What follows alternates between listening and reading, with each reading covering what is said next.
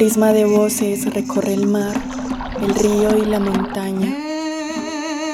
Un silencio de colores resiste en medio de la guerra.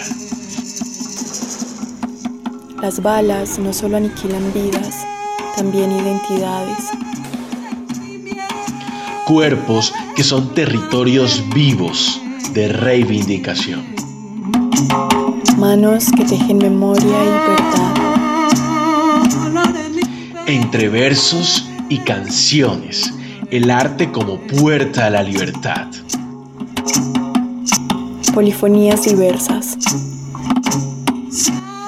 Nociones, historias, voces, liderazgos, luchas y construcción de paz de las personas LGBT en el marco del conflicto armado colombiano. Podcast de la Corporación Caribe Afirmativo para todas y todos.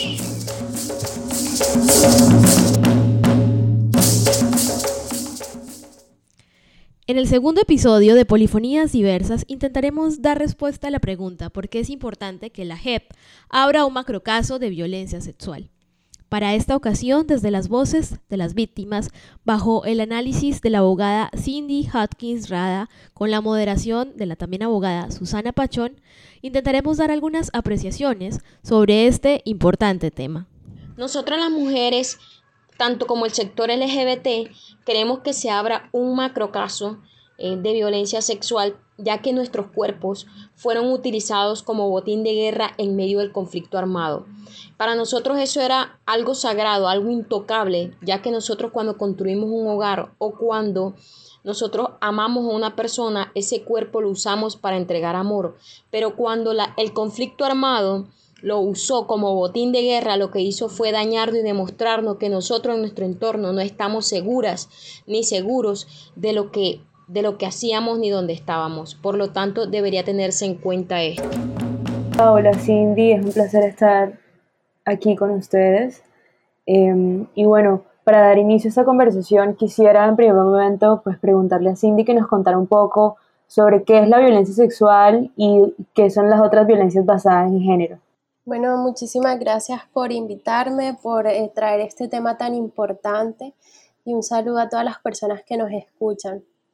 Este tema de la violencia sexual y como las definiciones conceptuales eh, pueden ser como términos que utilizamos en la cotidianidad, pero que muchas veces tienen confusiones y, como los utilizamos eh, no hacen referencia como a las definiciones técnicas. Y por eso como que me gustaría mencionar que eh, en primer lugar la violencia sexual hace referencia a todas esas conductas o interacciones sexuales que se dan mediante coacción, intimidación, manipulación, amenazas o cualquier otra forma que anule o limite el consentimiento de la persona, de la víctima. Y en ese sentido, eh, la violencia sexual hace referencia a todo acto sexual sin consentimiento, ya sean comentarios no deseados o cualquier otro contacto sexualizado. Y muchas veces lo que hacemos es que asociamos la violencia sexual únicamente a la violación y asumimos que cuando hablamos de violencia sexual siempre estamos hablando de una violación. Sin embargo, la violencia sexual se refiere a todas esas formas de contacto sexualizado, ya sea físico o verbal, y en ese sentido puede incluir la violación, pero también otras formas de violencia sexual como el acoso sexual, la desnudez forzada, la esclavitud sexual y otras conductas. Y eso es súper importante tenerlo en cuenta y cómo eh, también utilizar otras categorías de análisis de estas formas de violencia. Entonces, por ejemplo, tenemos la violencia basada en género para responder a tu pregunta, Susana, y es que la violencia basada en género es como una categoría de análisis de, de, las violencias, de distintas formas de violencia, incluyendo la violencia sexual. Y son esas violencias que están motivadas en el género, lo cual puede significar en motivadas en esas relaciones de desigualdad que están asociadas en, el género, que ponen en una situación de, de jerarquía las relaciones entre hombres y mujeres, pero al mismo tiempo también se refiere a todas esas relaciones de subordinación, de jerarquía que se dan cuando una persona transgrede de alguna forma los roles impuestos por el género. Entonces, en esa medida, la violencia sexual puede ser basada en género y la violencia basada en género como una categoría analítica lo que nos permite es comprender la motivación de esas formas de violencia particular que pueden ocurrir contra mujeres y personas LGBT. Gracias por tu respuesta, Cindy. Entonces, bajo este entendido pues conceptual, ya ubicándonos un poco más, pues te pregunto, pues, ¿por qué es importante hablar de violencia sexual y de violencias basadas en género? Yo creo que aquí es importante como señalar que,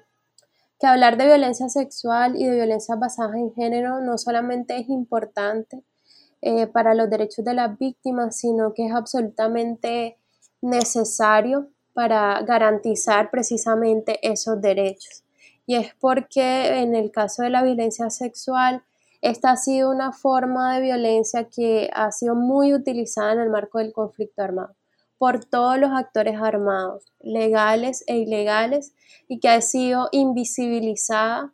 porque desde la justicia, desde la institucionalidad, desde la sociedad en general, le hemos dado un trato inadecuado y revictimizante en materia de acceso a la justicia. Y, por ejemplo, a partir de eh, mencionar la violencia sexual en el conflicto y caracterizarla como un hecho aislado, como una violencia oportunista o diciendo que es como un resultado, una consecuencia colateral a la guerra, eso ha generado que la violencia quede en una situación de impunidad, que quede subregistrada, que además sean violencias que generalmente son justificadas. Entonces, de ahí surge la necesidad y es precisamente que se reconozca que la violencia sexual y la violencia basada en género sí tienen una relación con el conflicto armado. Y hablar de las violencias eh, en el marco del conflicto armado lo que nos ha indicado y nos ha demostrado es que la violencia sexual eh, no fue aislada, no fueron hechos aislados y que por el contrario fue una táctica de guerra que fue utilizada con fines estratégicos en el conflicto. Y esto lo que hizo eh, fue permitir que los grupos armados legales e ilegales pudieran mantener o adquirir un poder y control en los territorios, en las poblaciones, en las comunidades donde estaban. Entonces, eh, de esa manera, hablar de violencia sexual, de violencia basada en género en el conflicto, nos permite crear unas garantías para el acceso a la justicia, eh, porque pues nunca han existido, es decir, que nunca se han dado, hay una deuda de, justicia para las víctimas. Y en este contexto de conflicto armado, pues cuéntanos cómo fue la violencia por prejuicio contra, contra las personas LGBT. Bueno, ahí me gustaría mencionar en primer lugar que eh, ahorita hablábamos de, de, violencia sexual, de violencia basada en género y cómo llegamos también a esto de la violencia por prejuicio y, y, cómo se relaciona también con la violencia basada en género en la medida en que la violencia por prejuicio hace referencia, también es una categoría analítica que hace referencia a violencias que están motivadas en unas valoraciones eh, negativas que hace pues el autor de la conducta sobre eh, alguna característica identitaria de la víctima y en este caso de las personas LGBT. Entonces tenemos que la violencia por prejuicio está motivada en esa valoración negativa que hace el autor, el victimario, sobre la orientación sexual, la identidad de género y o la expresión de género de la víctima. Y en ese sentido se relaciona con la violencia basada en género en lo que mencionábamos ahorita, de que precisamente también son motivadas en el género aquellas violencias que buscan eh, o que se fundamentan en esa transgresión de la persona sobre los roles de, asociados al género. Y ahí hablamos de, por ejemplo, la heteronormatividad, esa heterosexualidad obligatoria y cómo las personas LGBT transgreden eh, esa norma o, por ejemplo, cómo las personas trans transgreden esos roles de género impuestos a lo femenino, a lo masculino. Entonces, en esa medida, la violencia por prejuicio también es una categoría analítica que nos permite explicar y entender las violencias contra personas LGBT en el marco del conflicto armado en Colombia. Y a la pregunta de cómo, cómo ocurrió esta violencia, eh, en general la violencia por prejuicio fue una forma también de, motivar y de utilizar las violencias en general en el marco del conflicto armado para lograr una estrategia de control territorial y de la población. Y además esta violencia tenía ese poder de ganar legitimidad social porque precisamente la violencia por prejuicio tiene como elemento de que se trata de prejuicios que muchas veces son compartidos por la sociedad y que permiten entonces en el conflicto armado que los actores armados eh, justifiquen esas violencias a partir de prejuicios y que las comunidades puedan compartir esos mismos prejuicios que justifican la violencia. Y se podía dar entonces en distintos contextos, por ejemplo, en contextos de limpieza social, en contextos de, de, combate, de conflicto, en, en, distintas, en distintos contextos en el marco de la guerra. Y también podía ser de distintas formas dependiendo de las condiciones de vulnerabilidad en que se encontraban las víctimas. Entonces, eh, por ejemplo, Caribe Afirmativo en todos los informes que ha presentado ha tratado de demostrar también cómo la violencia por prejuicio y la violencia sexual ha sido cometida de manera distinta eh, para las personas LGBT, en particular para mujeres lesbianas, bisexuales y trans, en víctimas que, que son mujeres trans o cuerpos feminizados en niñas, niños y adolescentes con orientaciones sexuales, identidades o expresiones de género diversas, en personas afrodescendientes e indígenas LGBT o incluso en sujetos colectivos LGBT, que la violencia sexual fue también utilizada como una herramienta para eh, limitar como la aceptación social o, la incidencia política que desarrollaban distintos sujetos colectivos. Y finalmente, eh, para para concluir, esta violencia, la violencia por prejuicio, goza como de una impunidad estructural, de la complicidad social que la justifica, que, la permite que tenga un efecto ejemplarizante y que las demás personas LGBT también se van afectadas por esas violencias. Y por último, lo que ha hecho es que en el marco del conflicto armado estas violencias se vean profundamente naturalizadas por parte de las víctimas. Bueno, ahora vamos a escuchar pues un testimonio de una víctima en el marco del conflicto armado. Eh, entonces me parece que hay que darle una prioridad a todo, que solamente no sean unos territorios simplemente los que tengan ahí priorizados, sino que el caso de, de las violaciones sexuales me parece un tema demasiado extenso y que debe ser tratado con demasiada mm, prioridad a todas las personas, porque tanto físicamente como emocionalmente y mentalmente quedan afectados por todo lo que les haya sucedido y que solamente tengan una prioridad en, ciertas, en ciertos territorios no me parece pues como justo. Entonces creo que es muy importante que se abra los macrocasos para poder que estas personas se sientan un poco como acogidas y que salgan como ese silencio que, no les ha dejado tener como esa paz y esa tranquilidad, eh, porque no encuentran como un refugio o un apoyo donde sacarse en todo lo que, lo que les ha sucedido. Y que muchos de estos casos también no se queden en la impunidad, que si estas personas deciden contar sus historias de acosos sexuales que han tenido o de abusos sexuales, que simplemente no se haga una recopilación y, y que se recopile y que sea un archivo más para, para, para, tenerlo ahí archivado y que no y que sigan en impunidad y que estas personas que hayan cometido, estos, estos abusos sigan en la calle haciéndole daño a, a más personas. Entonces no se trata también de que estas personas salgan de su silencio, de su dolor y que pongan a disposición sus casos y que simplemente se, archiven como, como, todos los casos, como la mayoría de casos que, que se han recopilado y que simplemente están ahí en el olvido y una recopilación y las personas siguen ahí sufriendo eh, traumadas eh, física y mentalmente y emocionalmente y no les han encontrado una solución. Luego de escuchar este testimonio, pues quisiera preguntarte, Cindy, ¿por qué es importante incluir la violencia sexual hacia personas LGBT en un macrocaso en la JEP?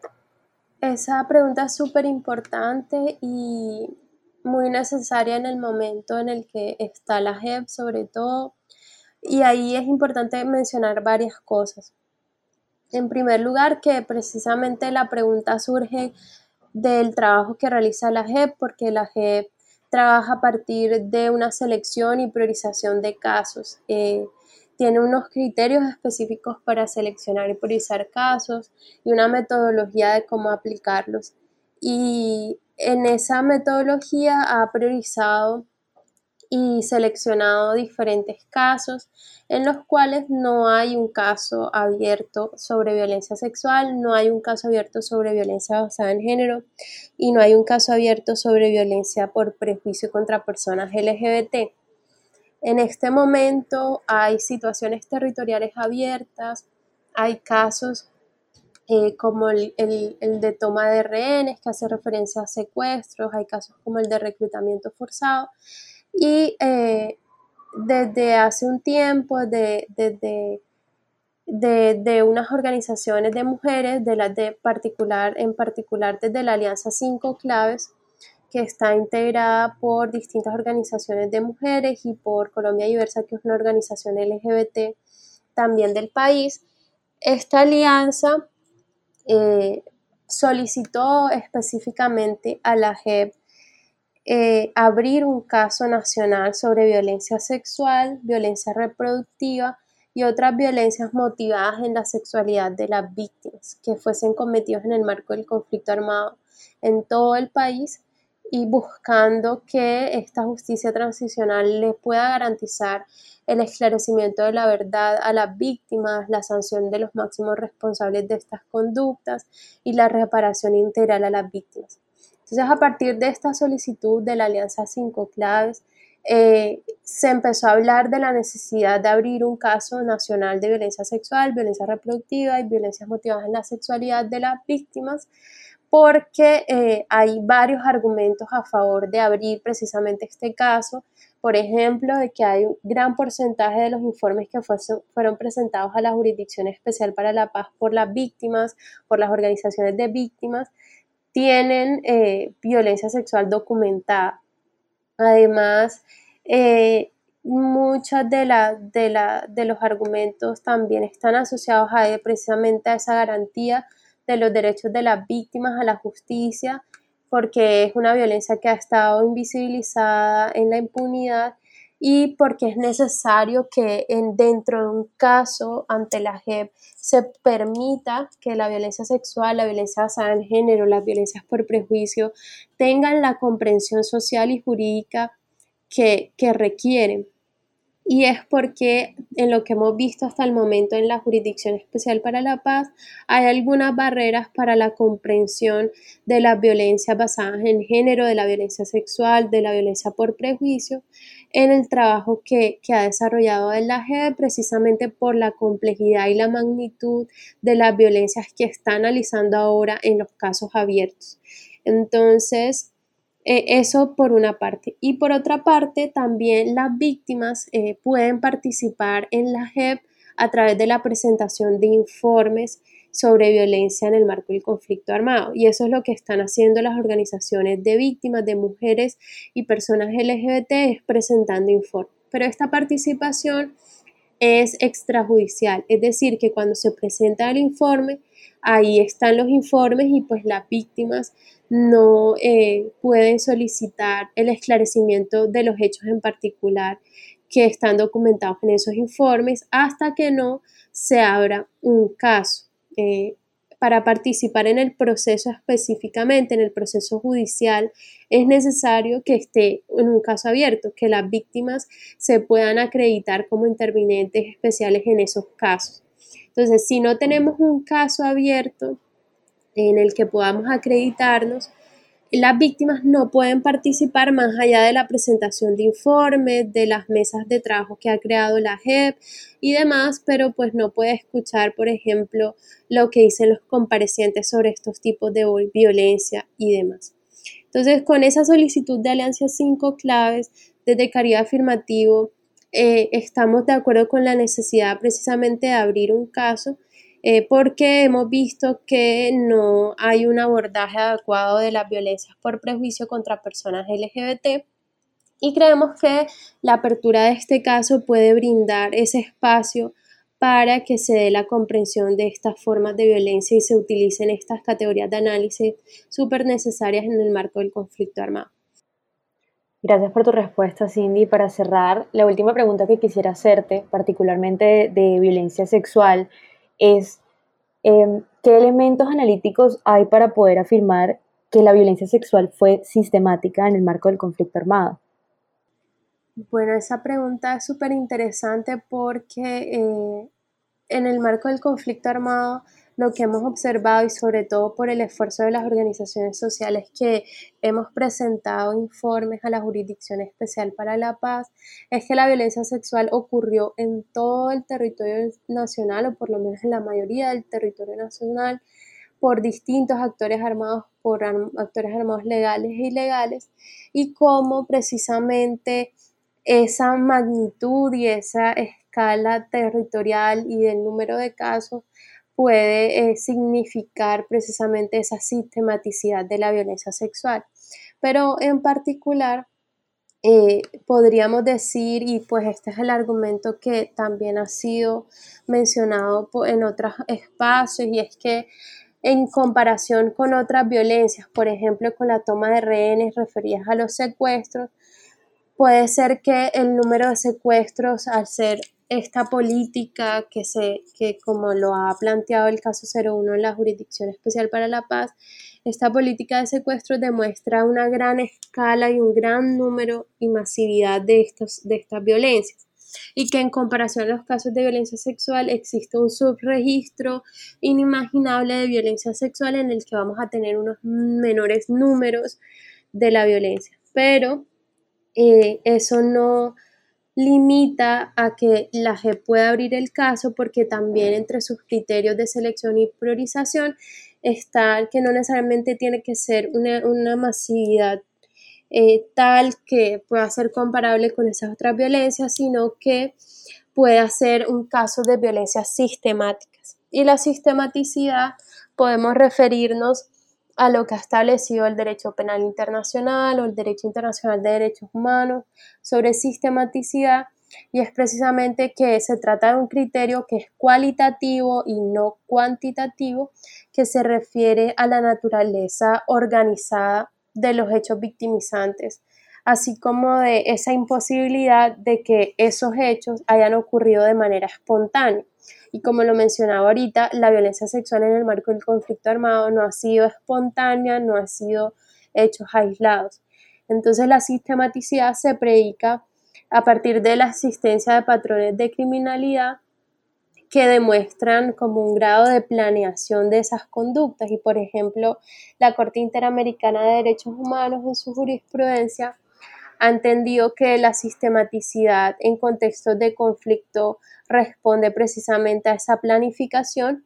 ya que no se trata de hechos esporádicos, sino que se trata de un patrón de conductas. Y las organizaciones, los informes han demostrado que la violencia sexual en el conflicto armado colombiano ocurrió a través de patrones de conducta en el país, entendiendo que los patrones son ese conjunto de hechos o de conductas punibles que comparten unas características similares, un objetivo común y que son cometidas por un mismo actor armado de manera deliberada y que se repiten en el tiempo y en un espacio determinado. Por lo tanto, de la violencia sexual en el marco del conflicto armado podemos inferir que estas violencias fueron sistemáticas en la medida en que habían unos niveles de planeación y de control por parte de los actores armados legales e ilegales en la forma en que la cometieron y que precisamente hay patrones de violencia sexual contra mujeres y hay patrones de violencia sexual contra personas LGBT que están motivados en el género y que están motivados en prejuicios relacionados con la orientación sexual, identidad y expresión de género de las víctimas. Claro que sí, gracias por tu tiempo y por el valioso trabajo que hacen desde Caribe Afirmativo para que esto se pueda lograr. Muchísimas gracias a ustedes y, esperemos que eh, esta visibilidad que las organizaciones le han dado, sobre todo en la Alianza 5 Claves, a la necesidad de abrir este caso nacional sobre violencia sexual, violencias reproductivas y violencias motivadas en la sexualidad de las víctimas, pueda llevar a la JEP precisamente a abrir este caso y a tomar una decisión en pro de los derechos de las víctimas de violencia sexual, mujeres y personas LGBT, víctimas de estas formas de violencia para eliminar como esa historia de impunidad estructural y de revictimización que han vivido las víctimas en Colombia. Este fue un podcast de la Corporación Caribe Afirmativo. Agradecemos a las raras del folclore de la colectiva Raras No Tan Raras de Barranquilla por la musicalización del cabezote y por supuesto, para obtener más información, los invitamos a que lean nuestras publicaciones e informes en nuestra página web caribeafirmativo.lgbt y estén pendientes de nuestras redes sociales arroba caribeafirmativo en Instagram y Facebook, Caribe en Twitter y caribe.afirmativo en TikTok. Un prisma de voces recorre el mar, el río y la montaña un silencio de colores resiste en medio de la guerra. Las balas no solo aniquilan vidas, también identidades. Cuerpos que son territorios vivos de reivindicación. Manos que tejen memoria y verdad. Entre versos y canciones el arte como puerta a la libertad. Polifonías diversas. Nociones, historias, voces, liderazgos, luchas y construcción de paz de las personas LGBT en el marco del conflicto armado colombiano. un podcast de la Corporación Caribe Afirmativo para todas y todos.